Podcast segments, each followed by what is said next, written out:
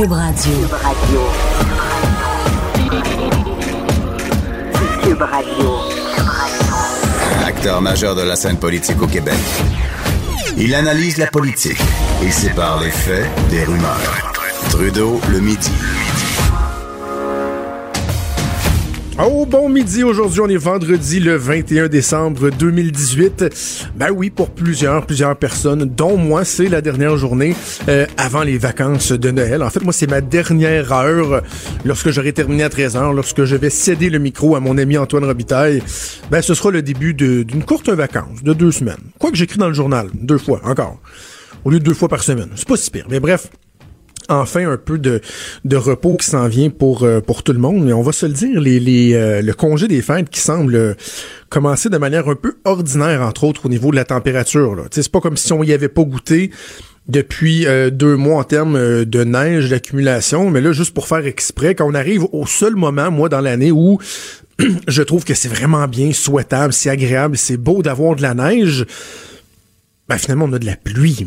Mais on n'a pas juste un petit peu de pluie, là. on en a beaucoup, beaucoup, beaucoup, beaucoup. C'est pas juste dans la région euh, de Québec où je me trouve, euh, mais vraiment, là, on parle à certains endroits 30, 50, 70 mm de pluie dans la région ici, beaucoup d'écoles qui ont été fermées. Euh, très triste, très triste. Je l'ai vécu à la maison. Moi, mon petit garçon de, de 7 ans là, était bien excité d'aller euh, à sa dernière journée de l'année parce que, pour bien, bien, bien des écoles, c'était le spectacle de Noël. Cette journée où tous les enfants vont en avant euh, faire la chorale et que les parents s'entassent dans un petit gymnase trop petit et on chaud et, bon, attendent les deux minutes de performance de leur enfant sur une heure et demie de show et font semblant de trouver ça bon. Non, je devrais pas dire ça. Non, c'est pas vrai. Je, je, je, fais des blagues. Non, c'est, très cute, mais euh, je trouve ça vraiment poche pour les enfants qui euh, se sont ramassés euh, à devoir annuler les, les, les, spectacles. Il y a beaucoup de jeunes qui avaient des brunchs de Noël, qui avaient prévu à apporter le cadeau à leur enseignante ou à leur enseignant. Bref, c'est soit annulé ou remis. donc, c'est pas très agréable. Également, dans les rues, ça peut être dangereux. Là. Moi, en venant travailler ce matin, juste en bas de la côte de la montagne, j'ai un monsieur qui a planté solide solide sur un trottoir juste à côté de moi. Et euh, j'étais bien soulagé de le voir se relever. Ça me tentait pas de sortir de ma voiture avec cette pluie-là. Ben non, je blague. Non, non, heureusement, le, le, monsieur s'est pas blessé, mais quand même, c'est pas évident euh, pour euh, pour pour ça. Euh, ben, dernière de l'année, je vous ai pas fait de bilan au, au, cours de la dernière semaine. Beaucoup de gens qui font des bilans. Peut-être un petit peu en parler. Qu'est-ce que qu'est-ce que je retiens sur la scène politique provinciale, fédérale? Ben, évidemment, au provincial, c'est pas très très compliqué. C'est l'élection de François Legault qui euh, qui a retenu l'attention et même hier je me préparais parce qu'on faisait un, bilan aussi euh, avec Mario Dumont et Caroline Saint-Hilaire euh, à LCN. Et des fois rendu à la fin de l'année, tu sais moi je suis quelqu'un qui a une, mémoire correcte là, sais performance correcte, mais si je veux me souvenir de quelque chose qui s'est passé dans l'année, il faut que j'ai un déclencheur, tu sais. Faut que quelqu'un me dise te souviens-tu de telle affaire, puis là je vais dire ah oui, puis là je vais me souvenir de tel ou tel détail. Mais par exemple, si on me demande c'est quoi les éléments euh, qui ont marqué l'actualité politique dans l'année, je, oui, il y a un, ou deux trucs qui vont, qui vont me venir en tête. Mais j'ai besoin d'avoir des, des, des, des, éléments qui, qui, fait, qui font remonter ces, ces souvenirs-là, si on veut. Donc, bref, je, je repassais au travers toutes mes, euh, mes chroniques. J'ai un fichier Word du journal. Je me dis, je vais regarder juste le titre de mes chroniques. Des fois, ça va me faire dire, ah oui, tel, tel aspect, tel événement. Ah oui, il est arrivé telle controverse. Et finalement, ce que je me suis rendu compte, c'est que il y a vraiment eu un fil conducteur dans l'année. Euh, c'est probablement le fait d'avoir des élections à date fixe qui ont apporté cette réalité nouvelle-là. Mais toute l'année, on savait qu'il y avait un, point d'arrivée, si on veut, qui était le 1er octobre 2018 et on avait des, théories, des hypothèses qui étaient en place euh, à la lumière de ce qu'on voyait, à la lumière des, des, résultats des sondages. Et dans le fond, un peu tout au long de l'année, ça a été la même chose, c'est-à-dire est-ce que la coalition Avenir Québec va réussir à se maintenir?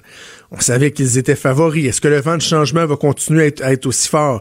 Euh, est-ce que François Legault va se mettre les deux pieds dans les plats? Parce qu'on se dit, les gens disaient tellement, et quoi, moi je le dis, je l'ai répété tellement, tellement, tellement, euh, à quel point François Legault avait une propension à se mettre les pieds dans les plats, puis qu'il est rendu en campagne électorale, peut-être qu'à force de voir François Legault à tous les jours, les gens déchanteraient. Du côté du Parti libéral, ça a été cette espèce de course, ce rattrapage-là pour essayer de définir l'adversaire Kakis et essayer de se démarquer. Et je me rends compte que moi, en tout cas, personnellement, tout au long de l'année, j'ai fait beaucoup, j'ai adressé beaucoup de reproches au Parti libéral euh, sur leur façon de s'en prendre à leur adversaire politique principal. Et je pense que ça c'est venu caractériser beaucoup l'année du Parti libéral du Québec, c'est-à-dire on était un peu désespéré.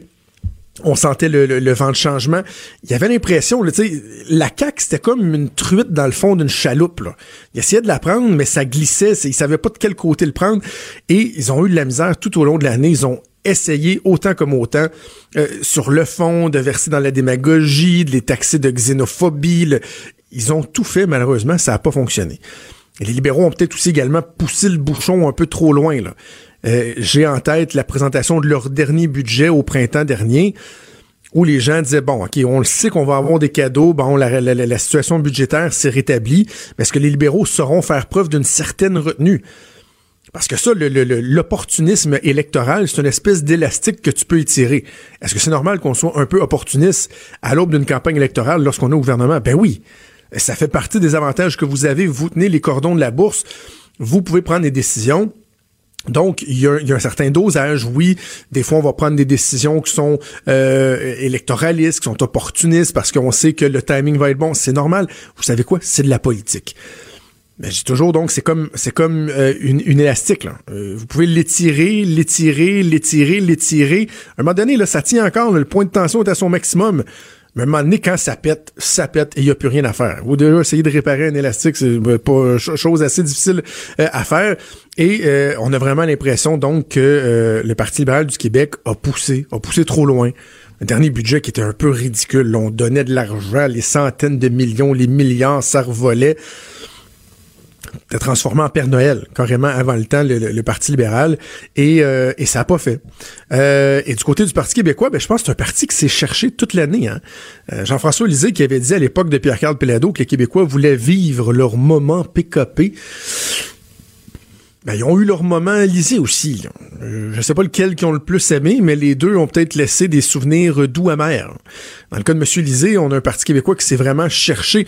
Ils ont mis de côté la question euh, identitaire, si on veut, par rapport au référendum, en espérant que le désintérêt des gens vers cette question-là ferait en sorte que si on le mettait de côté, bon, on réussirait à les intéresser sur d'autres enjeux. Mais la réalité, c'est que que ce soit sur euh, le nationalisme, l'identité, l'économie, euh, l'environnement, il y a toujours quelqu'un qui s'est démarqué plus qu'eux, que ce soit la que ce soit Québec solidaire, même à certains égards, des fois le Parti libéral. Donc c'est un parti qui s'est cherché tout au long de l'année avec le résultat euh, qu'on connaît. Ah, puis Québec solidaire, eux, sont chanceux. Ils ont été là euh, sous le radar toute l'année quand on donnait de l'attention, euh, de la visibilité à Québec solidaire, ben, c'était peut-être pas toujours pour les bonnes raisons. Alors que là, au moins, en tout cas, espérons-le. Ben, remarquez, je dis ça, ça fait deux semaines qu'on parle de sucre, puis de guinée, puis de lignes de coke, puis j'espère quand même qu'au cours des prochaines années, on va s'attarder davantage à ce que propose réellement Québec solidaire. Parce que Jean-François Lisée avait pas tout faux quand on dit qu'il fallait s'intéresser davantage à Québec solidaire. Le problème, c'est que c'était à lui de le faire avant, et surtout avant cette journée-là. Et d'ailleurs, si j'avais identifié le moment marquant. C'est drôle parce que des fois, on peut identifier à chaque année euh, un élément, une nouvelle, une crise, peu importe, une annonce qui aura marqué. Mais dans le cas de l'année politique 2018, au-delà du, du, fait général de l'élection de la coalition Avenir Québec, on peut vraiment identifier une journée comme étant la journée marquante de la dernière année politique au Québec. Et c'est évidemment le 20 septembre 2018. Bon, là, il y en a qui vont dire, bah, check le show 20, on le sait bien, 20 septembre, c'est le face-à-face à, TVA, tu travailles pour Québécois. Ben, je m'excuse, mais allez poser la question à n'importe quel média, ils vont reconnaître que la journée qui a été la plus marquante, c'est le 20 septembre, et c'est pas juste à cause du face-à-face -à, TVA. Oui, il y a eu cet aspect-là. Pourquoi? Parce que, ben, évidemment, il y a eu la bourde de Jean-François Lisée qui l'a totalement échappé.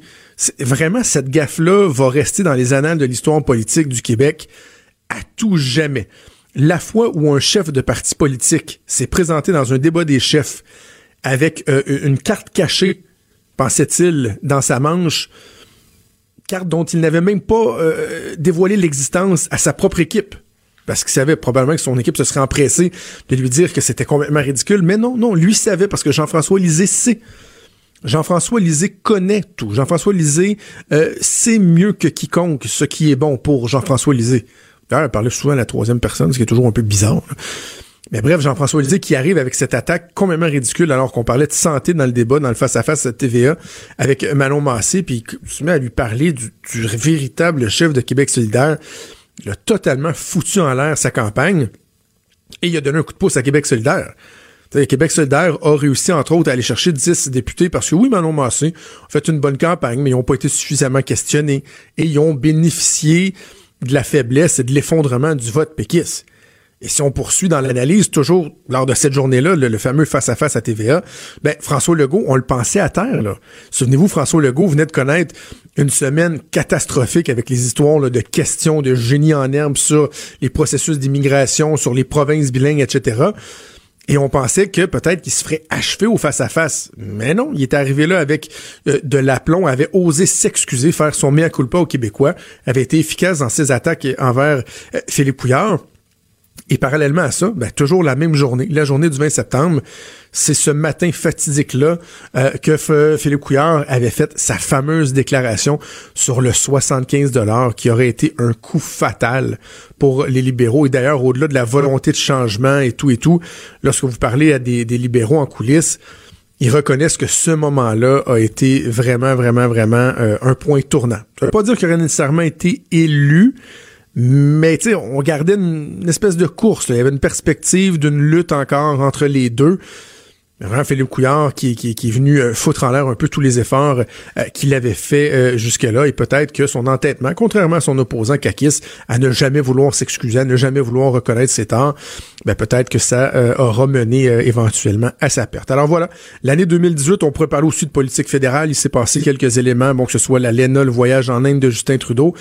Mais je pense que si on avait à résumer vraiment au Québec, qu'est-ce qui a été le point tournant, euh, l'élément marquant euh, dans euh, l'année 2018, ben ça a été vraiment l'élection de la coalition Avenir Québec, et plus particulièrement cette journée-là où on a l'impression que tout a été fixé, que c'est là qu'on a eu vraiment un, un indice concret de ce que serait l'issue du vote du 1er octobre 2018. Évidemment, reste à voir ce que 2019 va euh, apporter pour euh, les différents partis politiques, entre autres pour la CAQ, qui a beaucoup, beaucoup de pain sur la planche. Trudeau, le midi. Pour nous rejoindre en studio. Studio à commercial cube.radio. Appelez ou textez. 187 cube radio. 1877 827 2346. Oui, c'est le temps des fêtes qui va commencer pour bien des gens, même dès ce midi, avec des dîners de travail, les parties avec les amis, les parties de famille. Et on se ramasse souvent avec la gueule de bois. Et il y a le pharmacien Jean-Yves Dionne qui a eu la gentillesse de nous faire un guide de survie pour le temps des fêtes. On va aller le rejoindre au bout du fil. Bon midi, Jean-Yves. Bonjour, Jonathan content de te parler euh, en ce beau vendredi, juste avant le début euh, des vacances euh, de Noël. Écoute, dans le, document que tu as préparé, bon, il y a des trucs, on va y venir, mais il y a quand même des constats qui sont assez inquiétants, là, qui, qui, qui nous rappellent à quel point l'alcool est central dans bon nombre de problèmes de santé qu'on connaît, pas juste au Québec, mais j'imagine partout dans le monde. Ben oui, tu fais référence à une étude qui s'appelle l'étude des 195 pays. Euh, ils ont regardé de 1990 à 2016 la consommation et le lien entre la consommation d'alcool et le, euh, les risques de maladie et ou de décès. Ils sont aperçus, puis tiens-toi bien, là, 2,2% des morts féminines avancent en, moyenne et 6,8% des hommes meurent à cause d'alcool. Est-ce que c'est parce qu'ils font une cirrhose du foie ou ben s'ils meurent d'un accident d'auto, je ne le sais pas, mais ils meurent à cause d'alcool. Puis, dans ma gang des 50 ans et plus, ça s'aggrave. Les euh, femmes, c'est 27% puis les hommes, c'est 19% Alors, on a un problème. Sauf qu'il n'y a pas de quantité minimale. Là. on n'a pas là-dedans évalué quels sont les, les, les, euh, les buveurs à risque. C'est-à-dire que dès que quelqu'un consomme de l'alcool, il rentre dans ces chiffres-là. Puis moi, les questions que je me pose toujours avec ce genre d'études-là, c'est que, bon, par exemple, quelqu'un qui boit, euh, va-t-il être un fumeur également? Est-ce qu'il fait assez de sport? Est-ce qu'il se nourrit comme il faut? Est-ce qu'on est capable de faire les différences comme ça? Bon, ça s'appelle des facteurs confondants et tout le, le bobo est là. Alors, ces études-là, il faut les prendre avec un pas de recul parce que souvent, même si avec méthodes statistiques, on est capable de diminuer l'effet des confondants, euh, c'est jamais 100 De la même façon, juste en décembre, le 12 décembre, il y a une étude qui dit exactement le contraire, enfin, pas tout à fait près. Mhm. Ça dit, l'étude publiée dans le journal Addiction en le 12 décembre, ça nous dit là que les buveurs moyens ont moins d'hospitalisation que ceux qui boivent pas ou ceux qui boivent beaucoup, beaucoup étant défini comme trois consommations et plus par jour. Le fameux verre de vin par jour qui est supposément bénéfique pour euh, la santé, là. Exact. Donc, tu vois que la science, c'est jamais clair, c'est jamais coupé carré. Le principe, c'est que si vous consommez de l'alcool, faites-le modérément, idéalement pas tous les jours, puis dépassez pas une certaine dose. Et si vous buvez pas, commencez pas.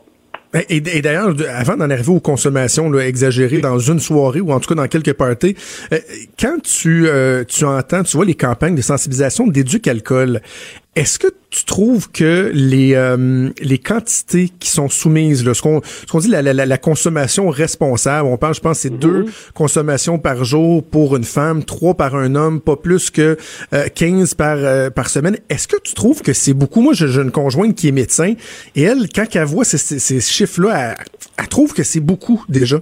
Oui, en fait, c'est, juste une question statistique. Euh, on sait qu'à partir de trois, puis c'est une question de, de poids corporel. Alors, c'est pour ça que les femmes en, en tolèrent moins parce qu'elles sont plus petites. Euh, mais il faut comprendre que la consommation moyenne, c'est toujours une question de statistique. Ça ne veut pas dire que c'est vrai pour un individu. Alors, ce qui est encore les petits, les petits euh, dessins qu'on va nous envoyer encore après, après Noël. Tu as remarqué qu'ils font ça après Noël, pas avant, hein, pour pas miner les ventes de la SAQ. Mais bon. Je suis un peu cynique. Mais l'idée, c'est qu'il y a une question de moyenne. Alors, si euh, dans la statistique, les études qu'on a faites, le consommateur de deux consommations par jour masculin a un profil, on revient au facteur confondant, c'est quelqu'un qui euh, fait de l'activité physique, c'est quelqu'un qui ci, qui ça, et qui prend l'alcool comme façon de gérer le stress parce que c'est plaisant, ben lui, il a un profil de santé plus intéressant que, hmm. je vais faire une caricature, Joe Blow qui en prend quatre par jour, qui fume, puis qui reste assis sur son derrière. Ouais. OK? Alors, on est toujours pris là-dedans. Alors, les conseils sont, euh, ben, dépassez pas telle limite parce que ça, ça devient dangereux et essayez de pas boire tous les jours parce que ça aussi, c'est pas une bien bonne affaire parce que votre foie, votre système cardiovasculaire va manger la claque. Alors, c'est tout ça. De la même façon, quand on avance en âge, c'est un peu ça que l'autre étude nous pointe, ben, il y a tout le facteur qu'on appelle le syndrome métabolique, ben, c'est des calories de plus, cette affaire-là. Alors, la petite bière avant de manger, puis le verre de vin en mangeant, ben, c'est une coupe de kilos de plus. Puis les kilos de plus, c'est des facteurs de risque de maladie. Tout est dans tout, comme on dit. Exactement. OK, la arrivons donc. est bonne partout, mais en modération. Voilà. Bien bon, dans le temps des fêtes, des fois, on fait certains excès.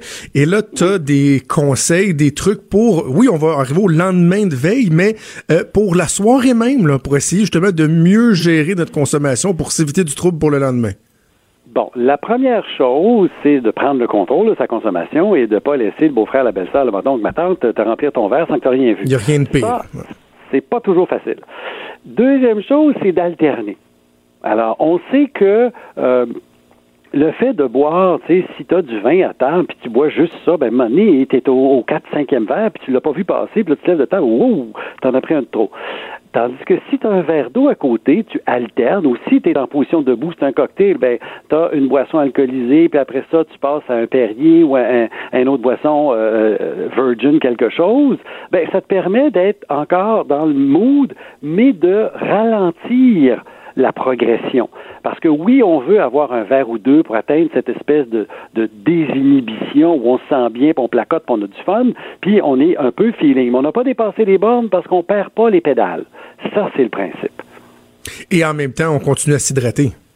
Ben oui, parce que un des problèmes de la gueule de bois du lendemain, c'est la déshydratation. Parce que ton alcool va faire deux choses. Elle va aller chercher l'eau, puis elle va se métaboliser. C'est-à-dire que l'alcool comme tel, ça fait ce qu'on sait que ça fait. Ça te rend paf, etc.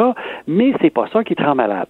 C'est que ton foie la transforme, puis avant qu'elle soit éliminée, il y a un composé qu'on appelle l'acétaldéhyde, ceux qui veulent savoir, puis c'est lui qui te rend malade. Et lui te donne mal à la tête, déshydrate tes cellules, te donne la nausée, ton foie veut crier euh, au malheur.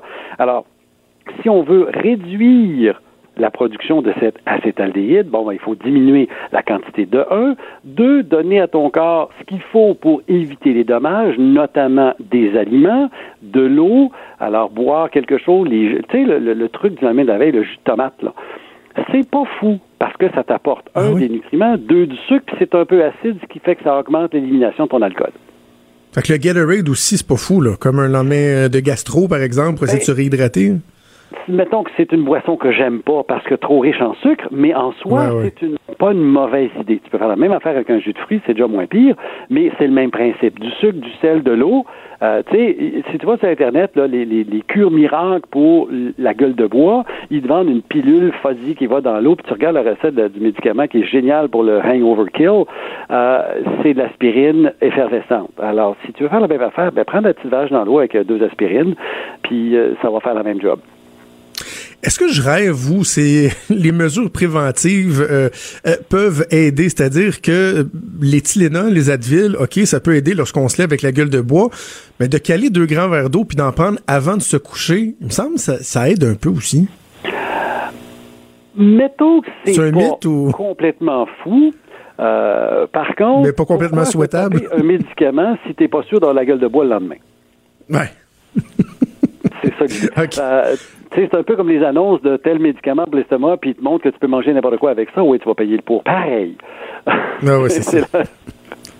OK, parlons un peu des, euh, des, des, mythes. Euh, par exemple, euh, danser et transpirer. Il y a du monde qui dit si jamais j'ai trop bu, je vais danser, je vais transpirer, puis je vais rester correct, puis même à la limite, je vais pouvoir prendre mon char parce que j'ai tellement dansé que finalement j'ai évacué tout mon alcool. Ben, c'est presque vrai.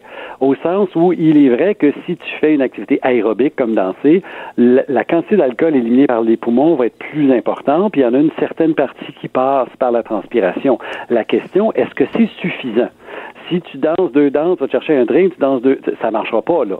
Si euh, le délai entre le dernier verre et la sortie il prend, parce qu'on fait un, calcul rapide, on dit 10 millilitres d'alcool à l'heure en moyenne.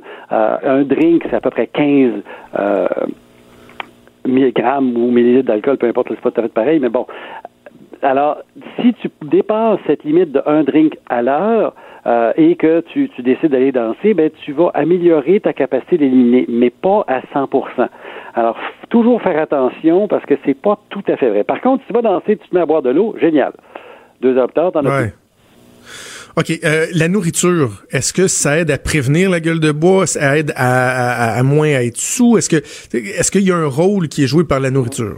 La réponse, c'est oui. La nourriture va aider à tempérer, va donner des nutriments pour diminuer la gueule de bois. C'est tout vrai, euh, jusqu'à un certain point, évidemment. si tu prends un 15 shooters de, de, scotch en pendant ton souper, c'est pas une bonne idée.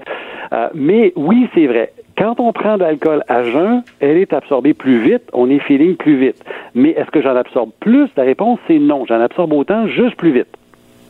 OK? Donc, prendre de l'alcool en mangeant ralentit le processus, mais je vais finir par absorber tout l'alcool pareil. Alors, il donc c'est pas un truc pour moins de chaud. Et en, en, en, terminant, Jean-Yves, mettons les gens en garde sur euh, le mélange et, euh, à trois, trois niveaux. Les boissons énergisantes, le cannabis, les médicaments. Euh, c'est pas une bonne idée de mélanger ça avec ben, l'alcool. c'est ça. Le, vite vite, l'alcool ou les boissons énergisantes avec euh, euh, avec, avec caféine, c'est une mauvaise idée au sens où tu vas être aussi sous que si tu n'avais pas pris la boisson énergisante, mais tu t'en rends moins compte, fait que tu as plus l'impression d'être en contrôle, mais tu ne l'es pas. Le cannabis va augmenter la toxicité de l'alcool et réciproquement, ça fait que tu vas être plus malade avec la même quantité. et puis, le troisième, c'était les médicaments. Les médicaments, ben ça c'est la pire, la pire folie. Si vous prenez un médicament sur lequel c'est marqué ne pas prendre avec alcool, ne prenez pas avec alcool, pointe à la ligne, parce que ça peut augmenter la toxicité du médicament, augmenter l'effet de l'alcool sans que vous ayez vu. Euh, par exemple, tous les médicaments tranquillisants qu'on appelle des benzodiazépines, qu'on prend pour l'anxiété. Tu mélanges ça avec l'alcool, tu as perdu les pédales, tu t'en es même pas rendu compte. Est-ce que quelqu'un quelqu'un qui prend des médicaments là, à ne pas mélanger avec l'alcool puis qui veut euh, il dit ouais j'aimerais ça fêter dans le temps des fêtes. Est-ce que il est mieux par exemple d'arrêter ses médicaments pendant une journée puis d'être capable de prendre un verre fêter un peu ou vraiment vraiment on est aussi bien de, de prendre sur soi de se contrôler puis de pas prendre d'alcool? Parce que peu importe le médicament d'arrêter de le prendre j'imagine c'est pas souhaitable non plus là. Ben, ça dépend du médicament. Il y a des médicaments, tu veux pas les arrêter parce que ça va être dangereux. D'autres, c'est beaucoup plus symptomatique, c'est pas très grave. Donc, la plupart des tranquillisants, en soi, sauf exception dans les cas psychiatriques, puis on touchera pas à ça, là, mais oui, on peut les réduire euh, et, se donner une chance, mais euh, je pense aux médicaments cardiovasculaires, médicaments pour la pression, là, ouh! Il y a une personne qui s'appelle un pharmacien à qui on peut parler qui est bien accessible pour répondre à toutes ces questions-là. Ben, Jean-Yves, merci pour le guide de survie pour les fêtes. Je te souhaite un, merveilleux temps des fêtes. Un petit peu, un petit peu d'abus, un petit peu d'écart, mais toujours garder la modération en tête. C'est ça, et la, modérer la modération. Merci beaucoup, puis euh, joyeux fête à toi aussi. Trudeau, le sexe symbole de la politique. Ah, c'est Jonathan, pas Justin. Trudeau, le midi. Cube Radio pour la dernière de l'année avec euh, Maître François-David Bernier pour l'actualité, l'analyse judiciaire. Bon midi, François-David. Bon midi, Jonathan. J'ai envie de te demander en commençant, euh, ça fait quelques fois au cours des dernières semaines que je te, je te, je te questionne sur le côté humain euh, des ah. juges, par exemple, sensibilité envers les enfants, etc. Dans des causes qui sont pas, là, bon, pas dans les causes de meurtre là, ou d'attentat ou quoi que ce soit, mais dans les causes du quotidien, est-ce qu'un juge peut se laisser influencer par la période de l'année, euh, d'être un, peu plus un peu plus lousse, par exemple, juste avant Noël, de, ça, se peut-tu ça ou je rêve? Ben, c'est, on, on, se cache pas que c'est des humains, ils prennent des décisions, puis des, fois l'émotion peut être un peu là, mais théoriquement, euh, ils doivent tout mettre ça de côté, puis vraiment euh, faire euh, rendre des jugements puis que l'émotion soit pas là, là mais on on peut pas se cacher que des fois il y en a un peu mais non ils doivent pas gérer ça de cette manière là, là en vertu de, du temps de la période de l'année là pourquoi il y a ah. eu une cause ou est-ce que non non mais je me disais tu sais des fois quelqu'un qui, qui est devant le juge à cause de je sais pas un ticket ou euh, des, des, amendes impayées quoi que ce soit puis là tu imagines le juge dire ouais ok le 23 décembre je vais vous donner une petite chance mais je regarde peut-être trop de films aussi, là, ça se peut. non, ben théoriquement non, mais tu sais, ils ont des décisions à prendre, puis euh, je cacherai pas qu'on aime ça quand le juge est de bonne humeur. Là. si, si c'est avant vacances, c'est jamais mauvais. Cependant, des fois, c'est un peu à deux tranchants. Moi, je me rappelle des, fois, c'est drôle parce qu'il y a des dossiers où est-ce qu'on a le juge à notre bord, puis ah, il est de bonne humeur, il est gentil, puis euh, on a le jugement, puis on perd, on perd d'aplomb, si on peut dire. Puis des fois, il est bien bête, puis on a l'impression qu'il est pas de notre bord, et on gagne. C'est vraiment, c'est des professionnels pareil, hein, donc ils, mettent ça de côté pas mal. Puis, euh, mais euh, c'est sûr que des fois, quand ça n'a pas trop d'impact, ils peuvent avoir un petit peu d'émotion. Je voudrais demander à ma collègue, euh, la juge Gibault. ben oui, ben oui, ben oui, on lui demandera. une nouvelle qui a fait sursauter bien, bien, bien des gens. Ben, c'est une nouvelle, en fait, c'est un, article. ce matin, dans le journal, un monsieur dans la soixantaine, un sexagénaire, qui est obligé, qui est condamné à payer les études de son fils qui est rendu à 31 ans. On fait le saut en disant ça?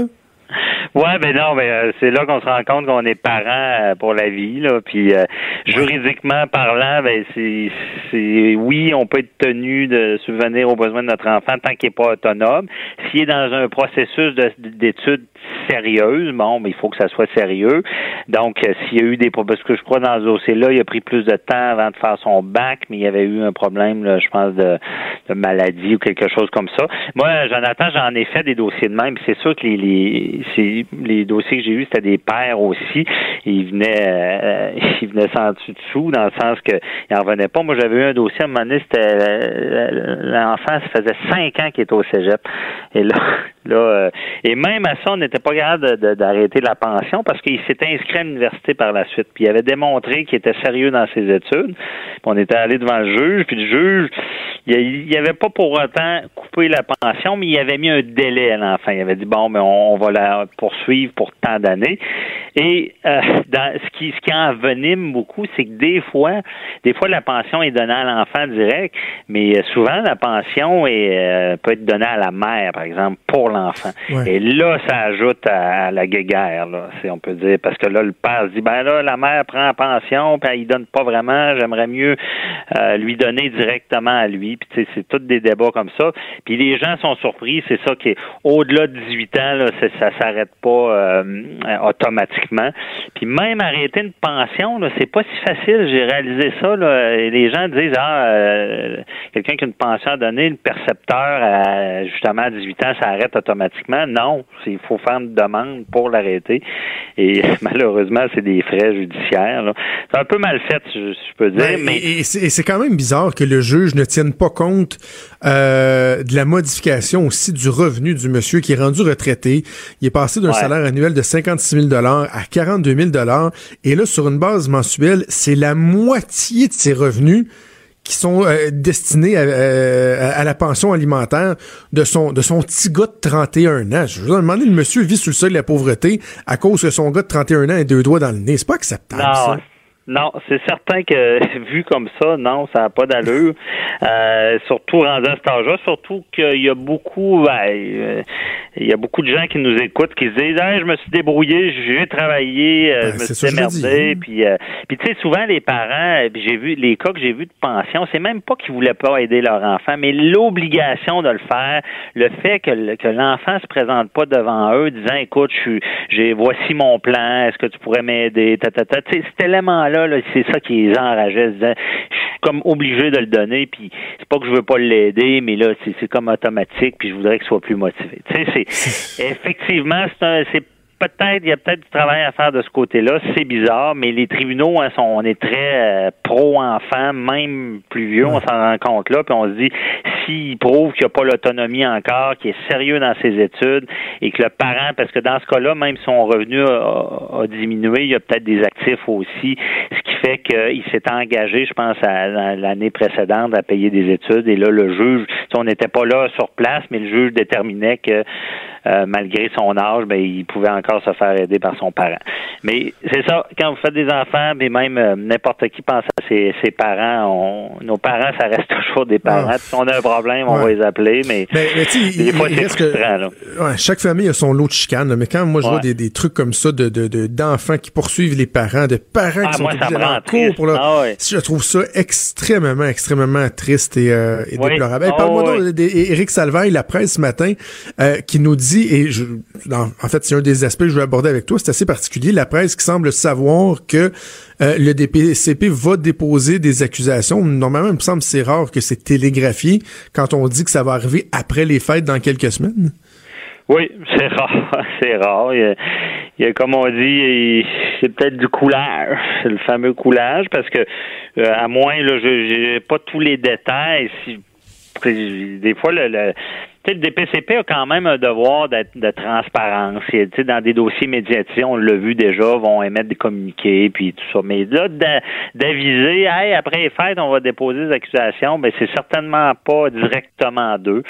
Donc, il semble y avoir une information privilégiée qui, qui a été su par la presse. Puis on sait, hein, les euh, les, les, les, médias, hein, c'est plus comme avant. Les, les sources, euh, on, doit. Euh, avant, il fallait comme valider les sources, puis on, était à risque si c'était pas validé.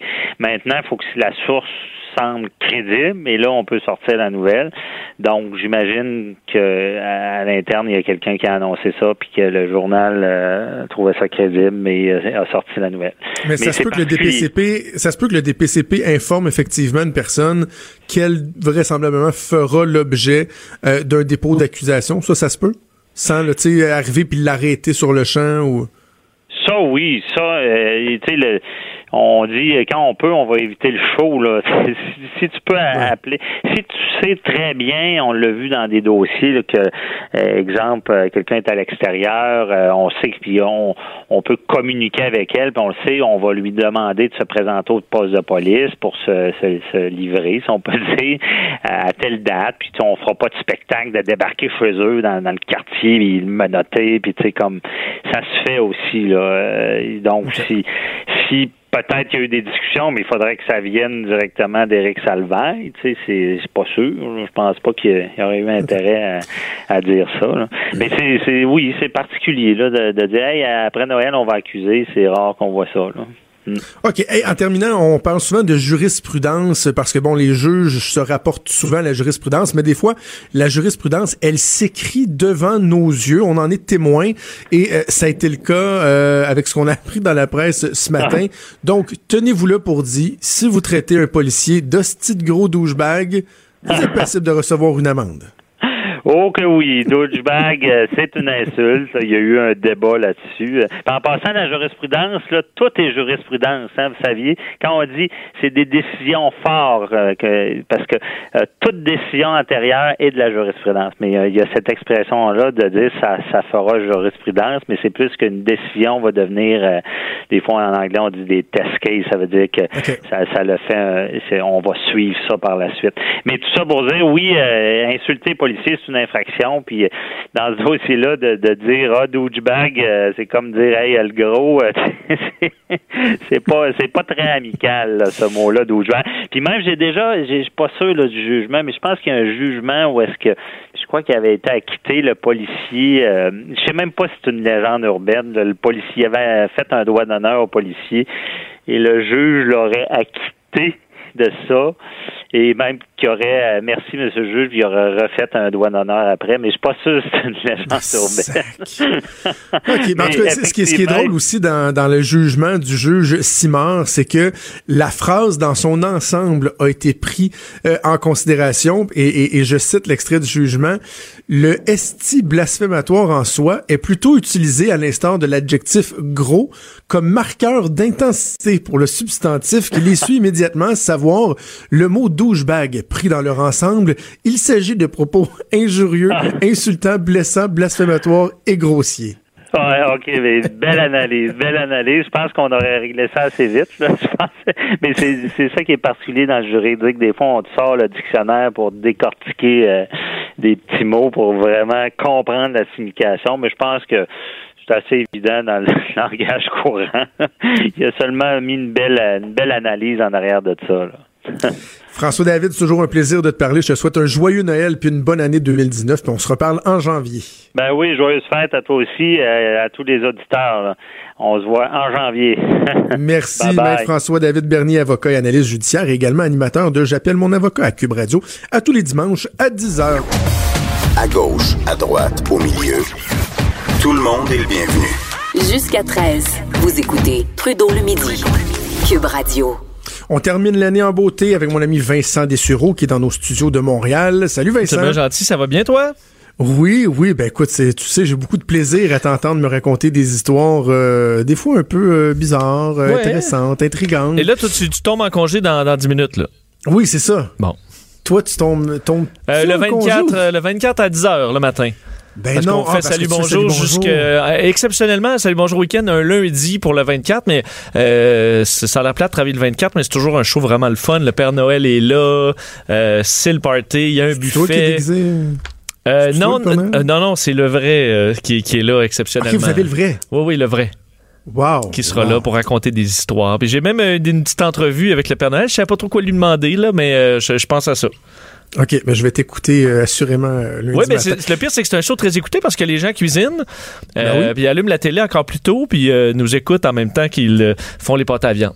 Et c'est tellement une belle gang, la gang de Salut, bonjour, week-end. Écoute, euh, ton premier sujet, le premier lever de terre vu par l'homme aura 50 ans. Donc, j'imagine c'est quand qu'on a été dans l'espace puis qu'on a vu la Terre? Oui, ben en fait, c'est le premier, c'est Apollo 8 qui a, fait, qui décollait le 21 décembre 1968. Donc, il y a exactement 50 ans. Et le 24, 24 euh, décembre prochain, euh, la veille de Noël, c'était donc 50 ans. Ceux qui ont 60 ans et plus, s'en souviennent assurément de cette mission-là parce que c'est la première fois où des astronautes, euh, des humains, en fait, quittaient l'orbite terrestre pour se rendre plus loin. Là.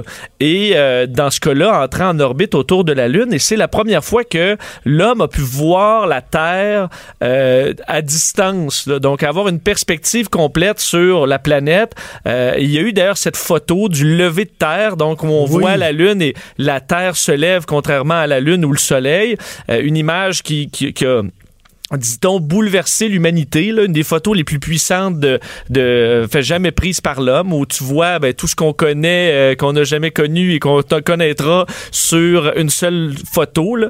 Euh, donc, ça a été quelque chose d'assez gros qui a été éclipsé, évidemment, par le premier homme sur la Lune euh, pas trop longtemps après, avec Apollo 11. Mais il faut se rappeler quand même l'importance de ce, de ce moment-là, parce qu'entre autres, les astronautes, il y avait à bord Jim Lovell, qui on voit, qui est personnifié par Tom Hanks dans Apollo 13, mm-hmm. qui, ben, lui, Ce qu'il disait, entre autres, c'est qu'on allait là pour voir la Lune, parce que c'est la première fois qu'on voyait la Lune de si près. Mais finalement, ce qu'on a découvert, c'est la Terre, parce que le, de, de voir cette image-là, les astronautes eux-mêmes en, en revenaient pas, parce qu'ils n'avaient pas pu avoir aucun point de vue sur la Terre avant de faire le tour de la Lune. Et là, les, les fenêtres se sont alignées vers la Terre et une image absolument incroyable. Alors, je l'ai souligné, ça fait 50 ans.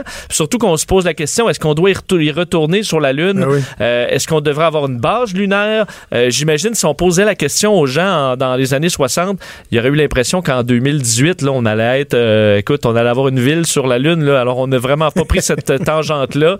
Alors, c'est un débat qui est encore d'actualité. Est-ce que ça vaut la peine de mettre de l'argent là-dedans? Ah oui, on se demande même si on serait capable là, à court terme d'y retourner sur la Lune alors qu'on y a été avec des technologies de faux micro-ondes. Ben oui, Ça, avec des ordinateurs dignes de- d'une calculatrice. Là. Ouais, ouais. OK, ton deuxième sujet, j'ai j'ai très hâte de t'entendre parce que euh, des fois, il y a des fautes d'autocorrect. Et là, je sais pas si vraiment euh, la prochaine nouvelle va faire plaisir à Amir Kadir ou plutôt à Michael J. Fox dans Back to the Future. Euh, tu me parles des souliers auto-lançants ou des souliers auto-lassants? J'ai- J'ai-tu écrit l'encens? Oui? Ah, ok, ben non, c'est. Non, c'est pas pour Amir Kadir. c'est auto-lassant. Mon Non, Dieu, mais tu comprends, le soulier Qui se Amir. Kadir, il aurait trippé. qui se lance tout seul sur, euh, je sais pas, là, les. euh, C'était bon, les- sur un commerçant de, de, de, de- je me souviens plus quoi qu'il avait lancé ses souliers. Mais donc, c'est plus Michael J. Commerçant israélien, si je me trompe pas. Là, Ouais, ouais. tout- bon, et euh, non, c'est vraiment lassant. Donc, il se lasse seul. Vraiment C'est pas des souliers qui stannent, Non, non. d'eux-mêmes, là, Non, ils sont pas lassants. Mettons, tu te tannes, tu tannes vite de ces souliers-là. Non. C'est des souliers comme dans euh, Back to the Future. Tu l'as dit. Retour vers le futur. Euh, en fait, ça existe déjà. Nike avait lancé en 2016 les Hyper Adapt, donc une paire de souliers qui se, se, se resserrent. Tu- Donc, tu les mets et froup, ça se resserre autour de ton pied. Le problème, et là, tout le monde disait, ça y est, enfin, on est rendu euh, comme dans le Retour vers le futur. Le seul problème, c'est que c'est un prix futuriste aussi. Ça coûte 720 dollars la paire, euh, ces souliers-là. Alors, ça n'a pas été- vraiment pas été un grand succès commercial. Et là, la bonne nouvelle, c'est que selon un site expert dans le, ben, de- dans le monde des souliers, là, Soul Collector, mais qui a été confirmé par après par Nike, euh, c'est que on lancera au printemps prochain les Hyper Adapt 2.0. Donc, une nouvelle version qui va coûter la moitié moins cher, donc 350 dollars, ce qui rentre quand même dans,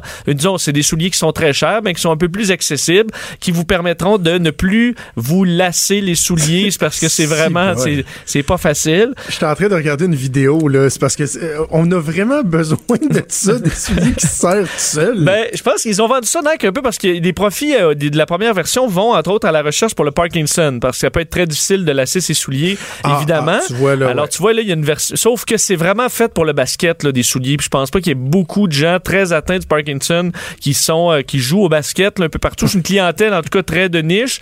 Alors je pense que c'est vraiment pour aller chercher de monsieur madame tout le monde qui va vouloir acheter ce gadget là, mais tu sais faut que tu changes les batteries, Euh, il y a quand même euh, tu sais je pose pas je sais pas si c'est résistant à l'eau mais c'est- pas sûr si à, à quel point on a besoin de ça, mais ceux qui ont le goût de se sentir dans le futur, qui ont une Tesla puis euh, un overboard, ben, pourront s'acheter des souliers auto-lassants Ben, c'est pour avoir l'impression d'être dans le futur.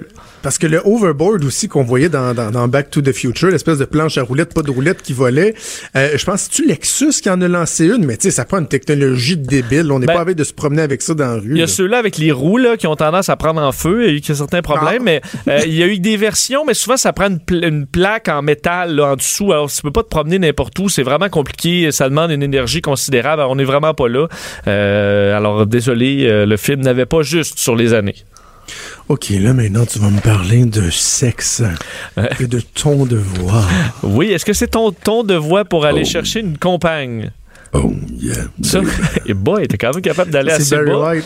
Euh, Parce que on, on savait déjà que l'homme, pour séduire une, une femelle, une femme, non, parce Ça que, commence mal. non, mais parce qu'on est vraiment dans le. le- Je le- me dissocie des propos de Vincent Dessureau. Là. que La je- femme n'est pas juste une femelle, OK, là? Ben, c'est que j'ai dit homme, j'aurais dû dire quand le mâle cherche une femelle, parce que c'est vraiment, Ouais, là, on est dans. là, dans on a Geneviève Peterson puis euh, Bianca Oui, oui, je vais recevoir un courriel, mais ils ont fini leur chiffre. Eux autres sont en vacances jusqu'en 2019. Ce que je veux dire, c'est que c'est l'instinct animal, euh, que ce soit pour l'homme ou la, ou la femme, parce que l'homme aurait l'instinct de d'abaisser sa voix là, lorsque Hmm. il veut séduire, parce que la femme a tendance à préférer une voix plus basse pour aller chercher ses, ses instincts là, justement là, de, de, de mâle dominant. Le et, et là ce, ce qu'on ce qu'on apprend d'une nouvelle étude, je m'enlise hein, d'un un groupe de, de chercheurs européens, c'est que la femme fait la même chose. On s'attendait à ce que la femme, en présence d'un homme avec qui elle veut avoir une relation, allait avoir une voix peut-être plus féminine, un peu plus Jonathan. Et finalement, c'est au contraire, elle baisse sa voix, va dire Jonathan, euh, dans le but Ah. d'avoir une relation sexuelle. Alors le pitch là, donc le, le- de la voix va devenir. Alors les deux, vous allez parler plus bas en fond si vous, vous voulez les deux. C'est ce qu'on c'est ce qu'on comprend. Une façon semble-t-il de manipuler l'homme pour l'amener euh, vers une, une relation. Alors on abaisse la voix pour des raisons encore inexpliquées là, mais euh, on pensait que la femme C'est juste parce que ça sonne mieux, tu sais. Que ce soit un gars ou une fille, un gars avec un gars, une fille avec une fille qui t'arrive, hey, salut! tu sais, ça se peut que ce soit moins séduisant que si je baisse un me peu. suivre à ma chambre? Ouais, non. t'as raison. J'ai l'impression que ça montre une voix plus basse, que t'es en contrôle, que t'as une confiance, puis c'est peut-être plus ça la patente, là. Mais euh, écoute, t'appelleras les chercheurs pour leur dire que toi, t'as la réponse, là, parce que c'est fait. Écoute, c'est une étude très limitée, là. C'est auprès de 30 couples hétérosexuels entre 20 et 40 ans, là. Alors, va vous écoute, le dire, moi. C'est pas, euh, c'est pas la grosse affaire. OK. Bon, ben écoute, euh, on, on a déjà fini. Euh, Ben oui, mais c'est bien que- tu me parles euh, en 2019 euh, des, de- du moyen de vivre plus longtemps Ben, sans gueuler avec sa blonde. En fait, je vais vous dire ça dans le retour vers euh, 3h45 dans le buzz avec Mario Dumont. Pourquoi s'engueuler avec sa blonde ou s'engueuler avec son chum, ça vous amènera une vie plus longue? On t'écoute à 15h avec Mario, puis bonnes vacances, puis on se reparle en janvier. C'est toujours un immense plaisir de jaser avec toi. en Absolument. Bonne année à toi aussi. Félicitations. Puis on se voit en 2019. Salut Vincent. C'est déjà tout pour nous. C'est la dernière de l'année de euh, Trudeau le Midi. Quelle année euh, folle quand même. Hein? Ça a passé très très vite et l'automne a été assez incroyable. C'est vraiment un plaisir de vous parler. Et surtout, je dis un gros gros gros merci euh, à mes deux collègues, à Hugo Veilleux, à la recherche, à Joanie Henry, à la mise en onde, qui m'aident à essayer d'avoir l'air pas trop pire, un peu intelligent quand je vous parle. Je vous souhaite un joyeux temps des fêtes, une merveilleuse année. On se reparle en 2019. Ciao. Cube Radio.